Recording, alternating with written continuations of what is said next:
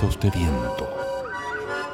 Cuentos e historias hechas de viento que viajan para llegar a diferentes y lejanos rincones, abriendo un mundo lleno de palabras imaginantes. Proyecto enmarcado en el Plan Nacional de Lectura y Escritura e Iniciativas de Fomento Lector en Medios de Comunicación.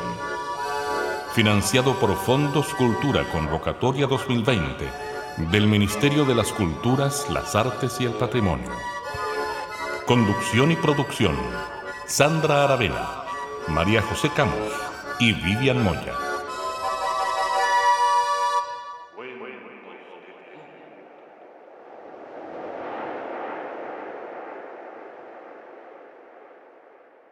La vieja Luisa esa mañana despertó muerta de hambre.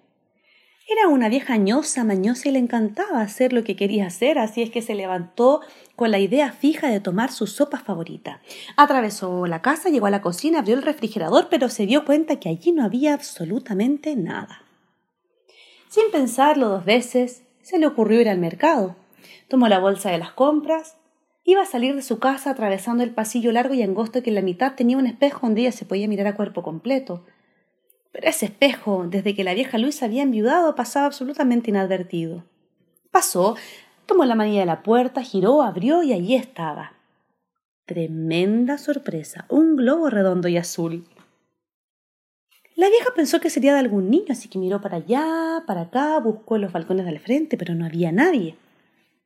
Va, tomó su camisa de dormir, pasó por encima del globo y partió camino al mercado. Caminó una, dos, tres, cuatro cuadras, cuando de pronto se empezó a sentir seguida, perseguida y mirada fijamente en el centro de la nuca.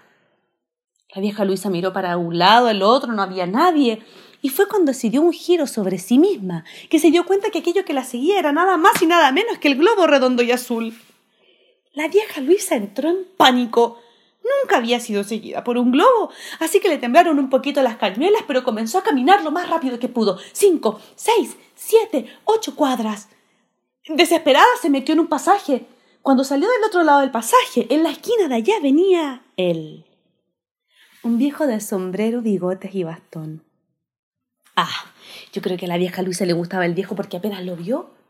Como ya le temblaban un poquito las cañuelitas, le temblaron un poquito más y la calle comenzó a subir y a bajar como si fuera el Océano Pacífico, que de Pacífico no tiene nada. Y el viejo se acercaba, se acercaba, se acercaba, se acercaba.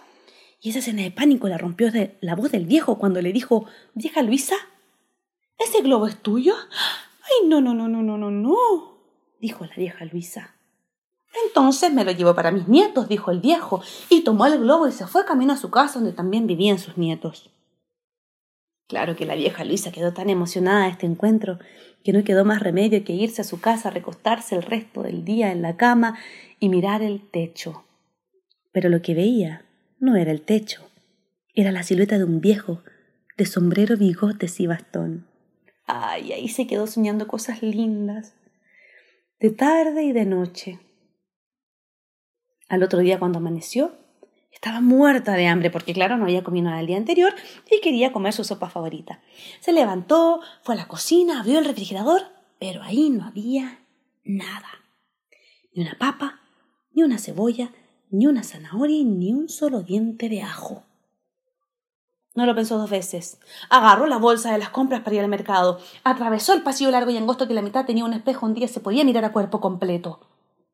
Y esta vez se vio pasar la silueta y se dio cuenta que todavía tenía el pañuelo negro de luto en la cabeza, así que se lo sacó, tomó la manilla de la puerta, la giró, la abrió y ahí estaba. El globo redondo y azul. Ay, debe ser de algún niño. Miró para allá, para acá, pero no había nadie. Se levantó la camisa de dormir, pasó sobre él y comenzó a caminar. Una, dos, tres, cuatro cuadras, cuando comenzó a sentirse seguida, perseguida y mirada fijamente en el centro de la nuca. Ahí estaba, la venía siguiendo el globo redondo y azul y le dio un pánico a la pobre vieja que le temblaron las cañuelas y comenzó a caminar lo más rápido que podía, cinco, seis, siete, ocho cuadras. En la desesperación entró al pasaje cuando salió del otro lado en esa esquina. Venía él, el viejo de sombrero, bigotes y bastón. La vieja Luisa estaba aterrada. Le temblaban las cañuelas, la calle subía y bajaba, la bolsa de las compras se movía como una tormenta, el cielo se le venía encima y el viejo se acercaba y se acercaba y rompió esa escena de pánico. La voz del viejo. Vieja Luisa, ¿ese globo es tuyo?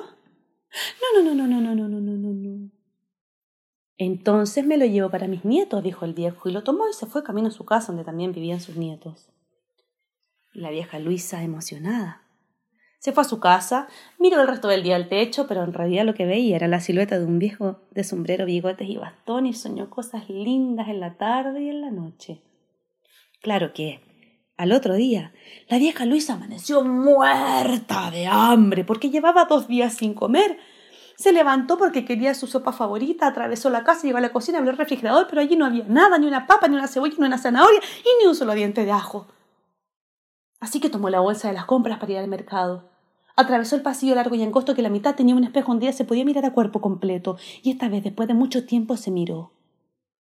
Soltó la bolsa de las compras, entró al baño, se duchó. Luego se encremó, se puso un poco de talco, abrió el armario de par en par, eligió el traje más lindo, se lo puso. Abrió el cajón de los zapatos, los más bellos, se los puso.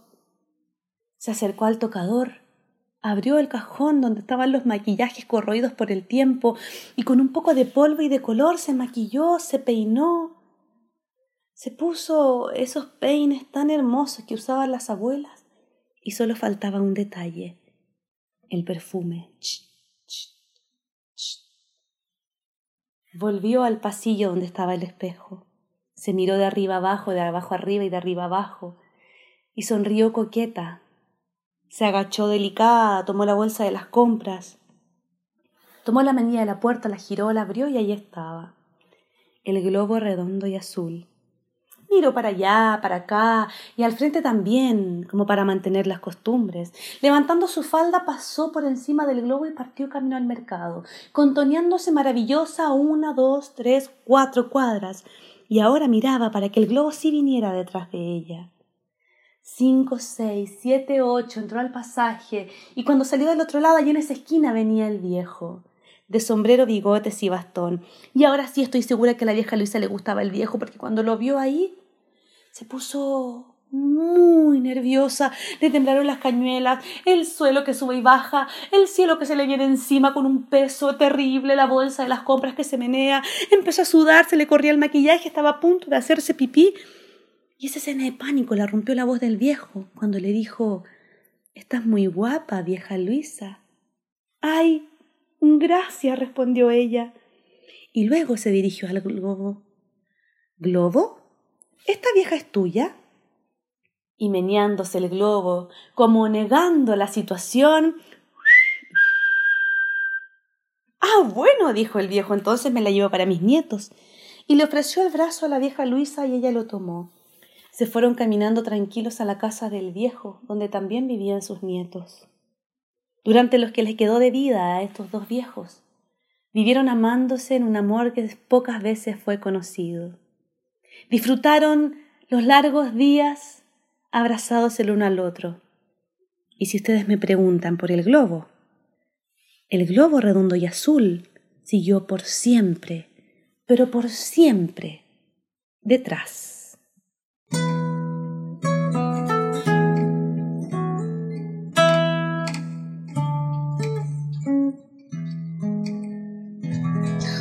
Se el comienzo de una historia de amor entre los cuentos y nosotros dos. Gracias Sandra por este hermoso cuento, El Globo Azul, de Julia Rossi. Eh, yo no sé cuántos cuentos se pueden guardar en el cuerpo de la Sandra, pero es muy bonito cada vez que uno escucha a uno salir. Así que muchas, muchas gracias por ese cuento. Gracias a ustedes siempre por estar acompañando estos espacios tan bonitos. Y les quisiera comentar una cosa de esta historia que me parece relevante a propósito de las discusiones gremiales. Es que la misma autora de esta historia me dio permiso para contarla. Eh, allá en Córdoba, por allá por el 2010. Así que es una historia con permiso. Y hoy queremos hablar de un tema que es tan difícil poder tomar entre las manos y hacer definiciones. Hablar del amor sin tener que definirlo con la palabra querer o amar es muy difícil. Tratados sobre el amor, libros completos sobre el amor, guerras, encuentros entre naciones, la historia ha avanzado a través del amor y hoy nosotras queremos conversar de eso, de este fenómeno tan profundamente humano y tan profundamente incomprensible. La palabra en el amor. Conversábamos cuando, cuando preparábamos esta historia de aquellos conceptos que revolotean al amor y que nos traen a cuento. ¿Vivi? El amor que mueve la historia. Podría comentarles, por ejemplo, que en Chile la etnia Yagán usa la palabra Mamilapinape Tapei para referirse a dos personas que se cruzan miradas y que expresan que se desean. Eso es una referencia súper linda porque imagínense juntar las dos cosas. Y los mapuche que usan la expresión yo me miro en tus ojos que significa enamorarse. Ahora, expresiones que nosotros usamos siempre, como el pololo, que es el insecto ese que revolotea alrededor suya, también es una palabra mapuche y que hoy día usamos en todas partes con todos sus derivados, pololo, pololear, etc. Definiciones. Enamorado significa literalmente que le entró el amor. Es in, amor, ado. El ado siempre es el que recibe la acción. Y en inglés se dice to fall in love que sería literalmente caer en el amor. Y como es tan difícil hablar de esto, les quiero invitar a que José nos haga un regalito tan especial. Es que el amor, qué, potente hablar del amor. Hay un libro que a mí me, volvió loca, que se llama La Casa de las Estrellas, y que lo hizo un maestro eh, y que ahora es bibliotecario de una, biblioteca que se llama Laboratorio del Espíritu en Colombia, y que reunió las definiciones que hacen los niños acerca de las palabras. Y una de las palabras obviamente fue el amor.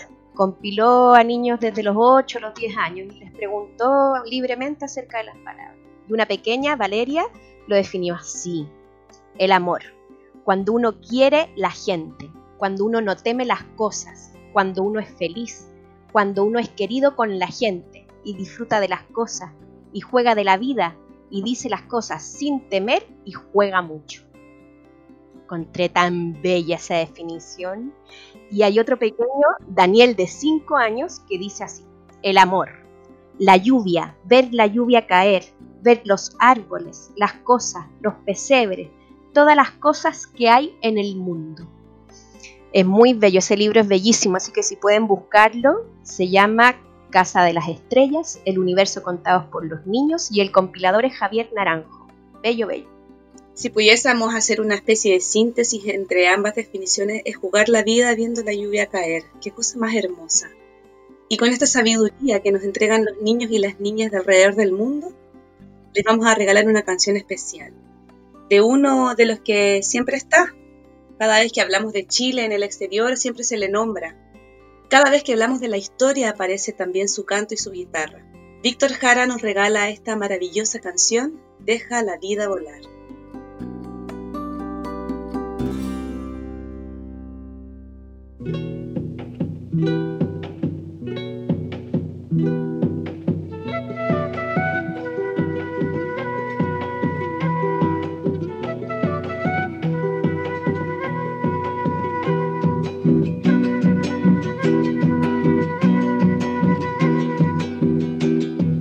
Cuerpo flor de fuego tiene paloma.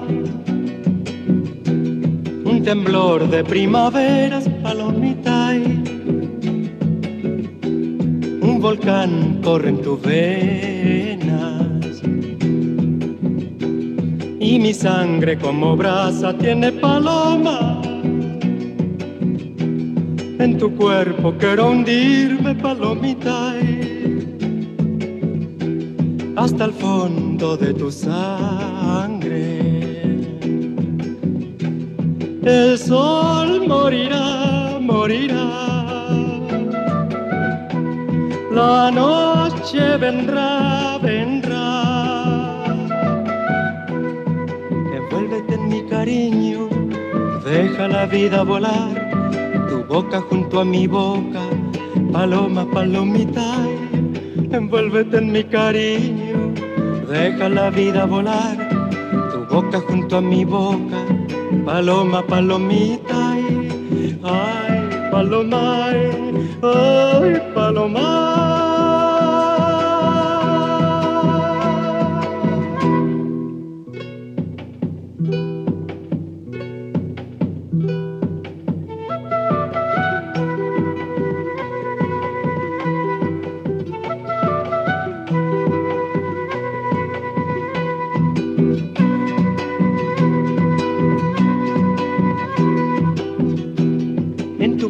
Flor de fuego tiene paloma. Una llamarada mía, palomita,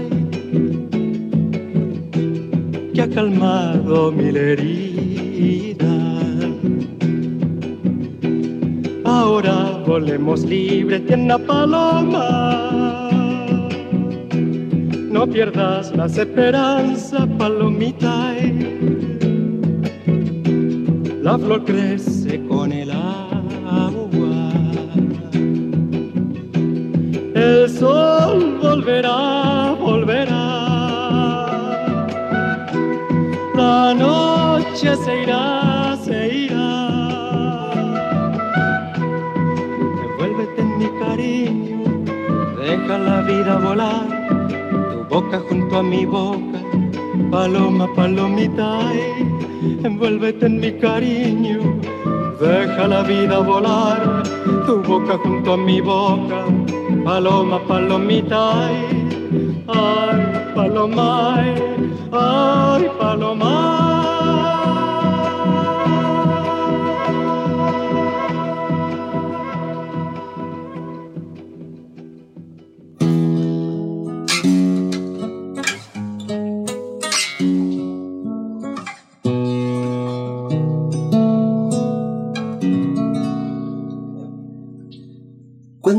Que lo vieron. Yo no estaba, pero me lo dijeron.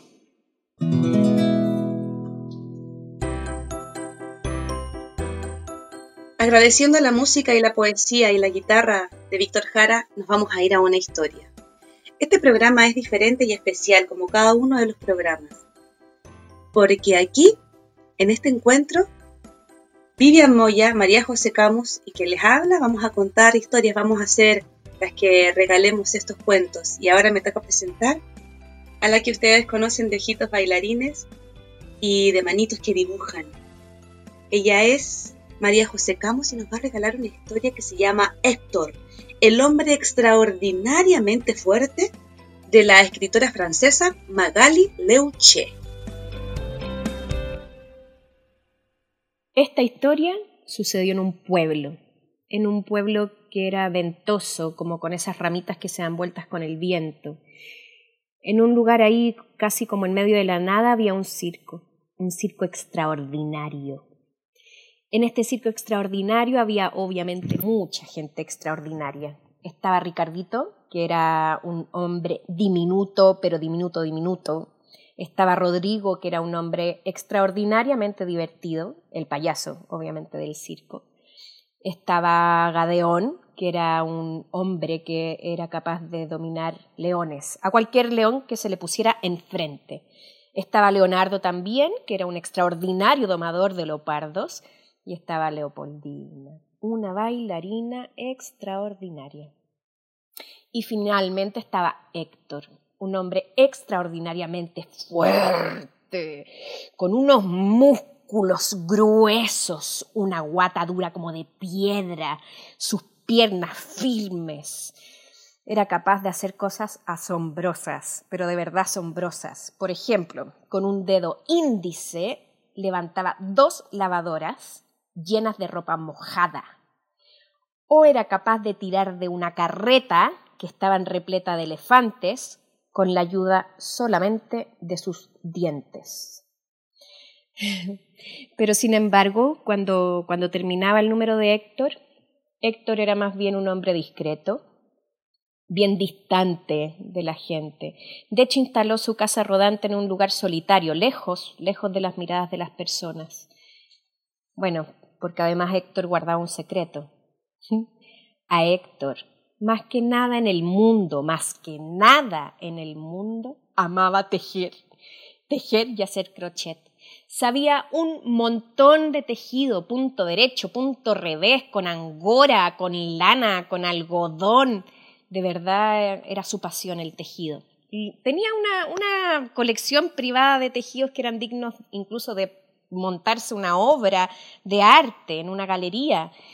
Tenía medias termoactivas, como tejidas con punto cruz, con lana de angora suavecita.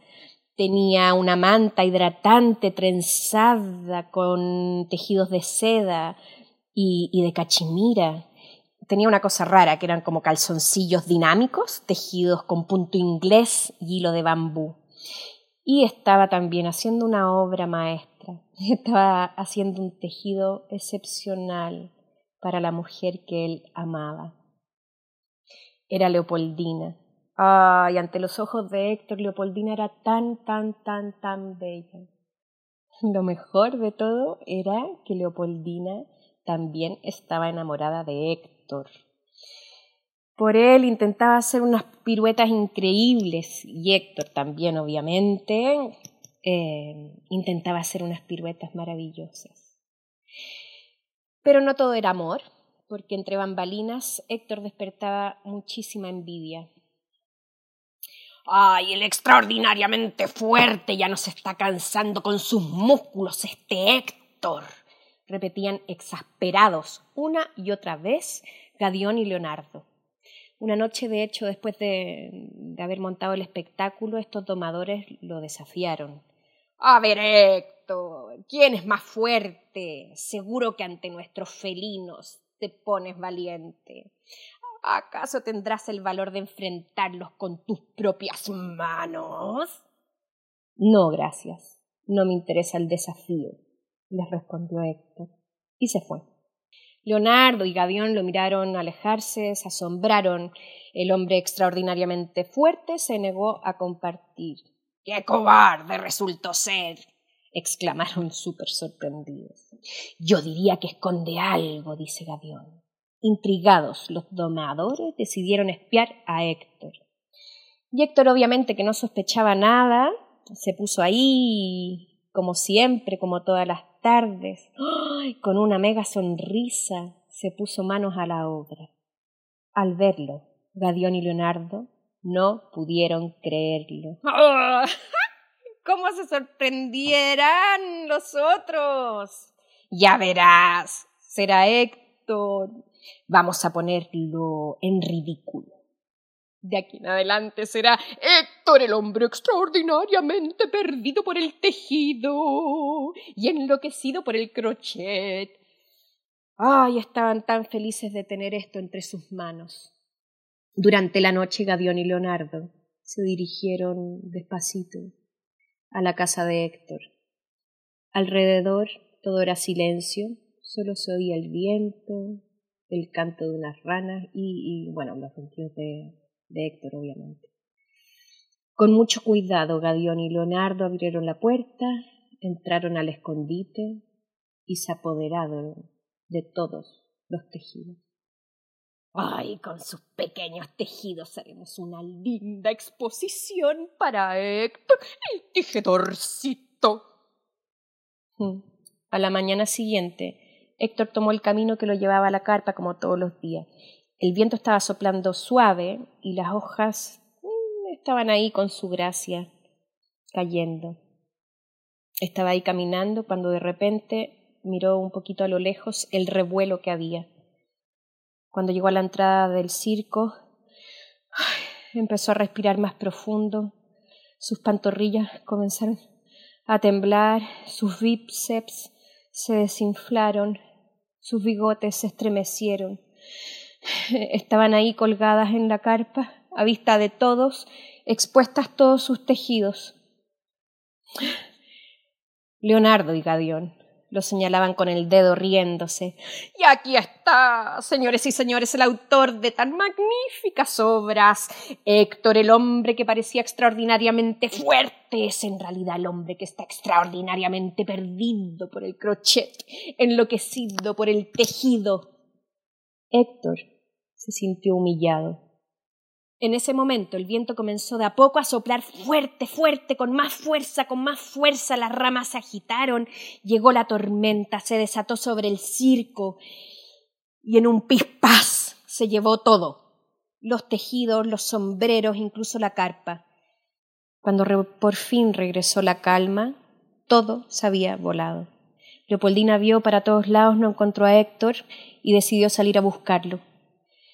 Cuando Leopoldina vio finalmente a Héctor, lo encontró sentado en la puerta de su casa rodante, muy afligido, y entre las manos guardaba un, pequeño tejido.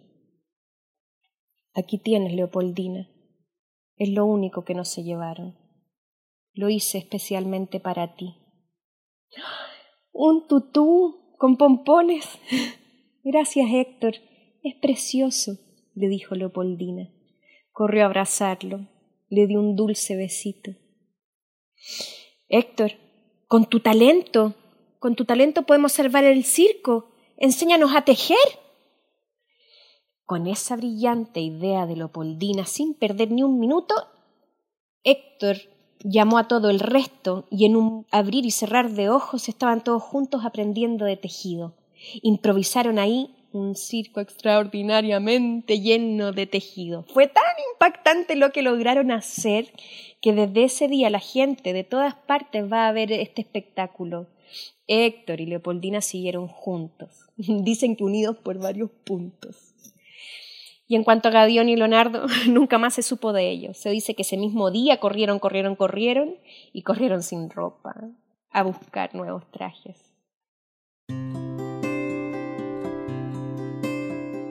Porque cuando hablamos de amor, a veces es mejor hacerlo a través de historias. Gracias, José, por esta historia tan maravillosa. Y lo vamos a dejar con la historia siguiente. En voz de Vivian Moya, vamos a escuchar Natalia y Nicolás.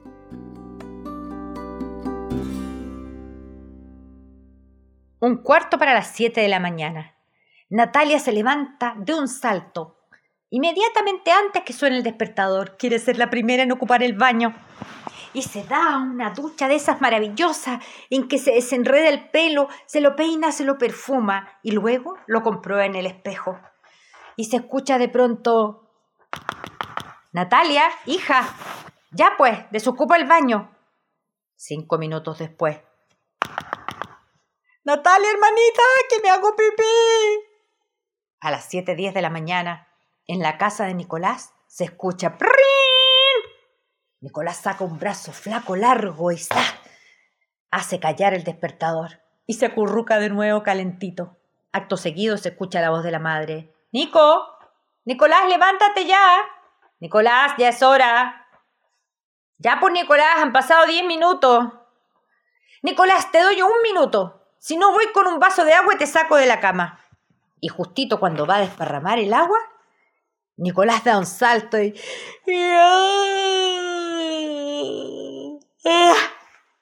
Pero pucha mamá, siempre tan temprano. Mientras tanto, Natalia ya se vistió, está lista, tomó su mochila y bajó la escala.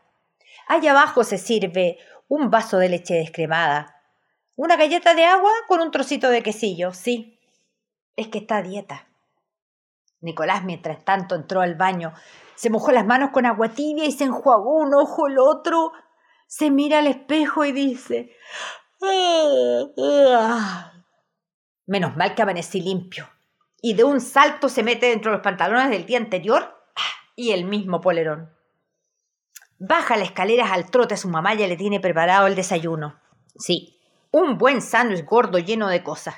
Un vaso de leche entera al costado colación de opollo y algo para llevar al colegio. Es que el niño está en crecimiento. Nicolás, ¿podrías por favor pasar a comprar el pan cuando vuelva? Mm, sí, mamá. Nicolás, ¿y podrías pasar a tu hermano a buscarlo al jardín, por favor? Sí, mamá. A esa altura, Natalia ya se fue. Tomó el bus y está por llegar al colegio.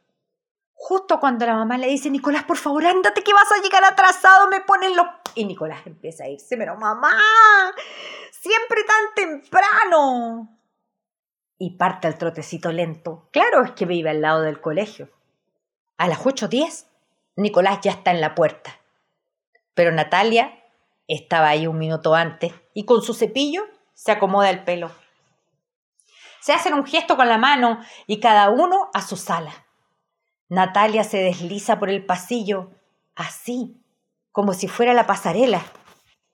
Al recreo vuelve a pasar lo mismo. Natalia baja de nuevo otra vez esplendorosa y Nicolás desde el centro le hace un gesto. Hola Natalia. Hola. ¿Qué te parece si nos juntamos a la salida del colegio? Sí, por supuesto. Y cada uno a su sala. Pero la mañana ya no es igual ni química ni biología, no, nada, no se entiende nada, los algoritmos se mezclan, física, ¿qué era la cosa? Así que a la una y media en punto están parados en la puerta.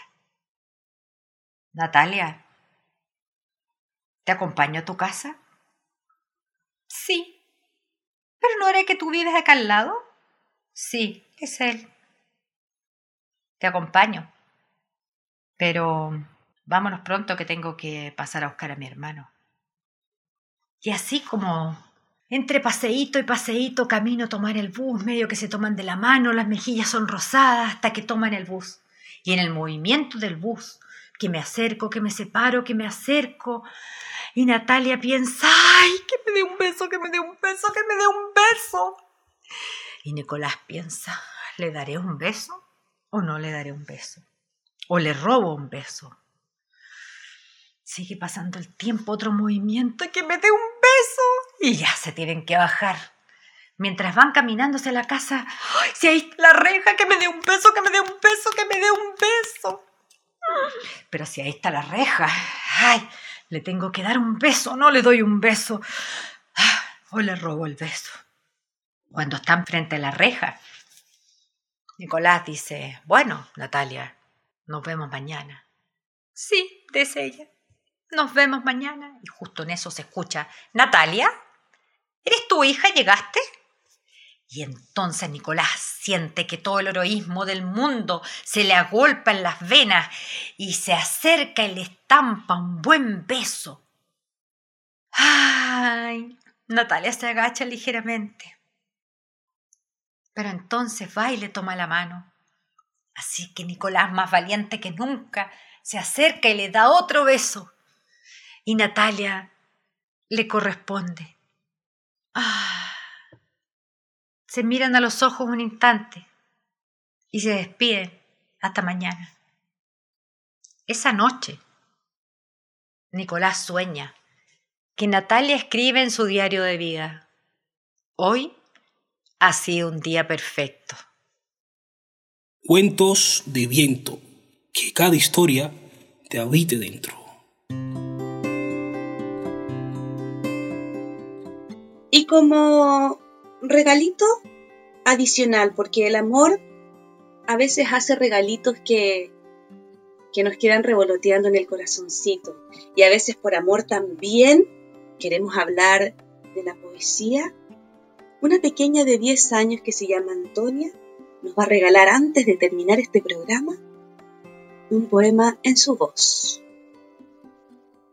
Mi noche, tú, mi hermosa noche, tu pelo oscuro y tu piel azabache, ojos de estrella. La luna se pone celosa por tu resplandor. Las luciérnagas brillan a tu alrededor, pero tú brillas más que todas ellas. Y pareciera ser que el amor siempre se nos hace poco. Ya es momento de despedirnos. Estamos contentas de habernos encontrado alrededor de las historias. Estamos contentas de haber entregado amor, porque como alguna vez dijimos en alguno de nuestros programas, contar historias es un acto genuino y profundo de amor. Así que ya nos despedimos. Recuerden que pueden mandarnos sus historias, sucedidos, chistes, biografías, leyendas, recomendaciones de libros, películas, y también pueden mandarnos poemas y las creaciones que hagan con sus padres, hijos, abuelos, a cuentosdeviento.gmail.com. También lo saben, los viernes desde las 5 de la tarde ya estamos circulando en nuestras redes sociales. En YouTube canal Cuentos de Viento, en la fanpage de Facebook Cuentos de Viento, en Evox, SoundCloud y Spotify también nos encuentran como Cuentos de Viento. Emitimos a través de la Radio Cámara de Diputados y sus 80 radios comunitarias asociadas a través de www.radiocámara.cl. Vivian Moya, muchas gracias por esta conversación tan bonita. Hasta el próximo viernes, chicos. Gusto de estar con ustedes. José, gracias por los regalitos que nos trajiste hoy. Que los cuentos nos acompañen. Nos vemos. Y agradecemos siempre a Nelson Golot, que está en la técnica y edición de estos programas.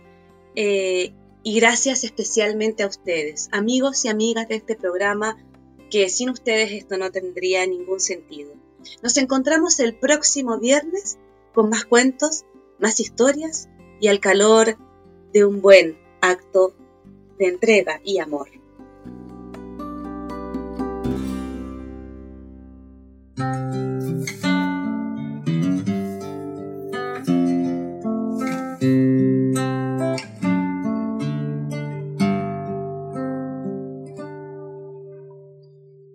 Y este cuento se acabó, y el viento se lo llevó, y cuando lo vuelva a encontrar, te lo volveré a contar.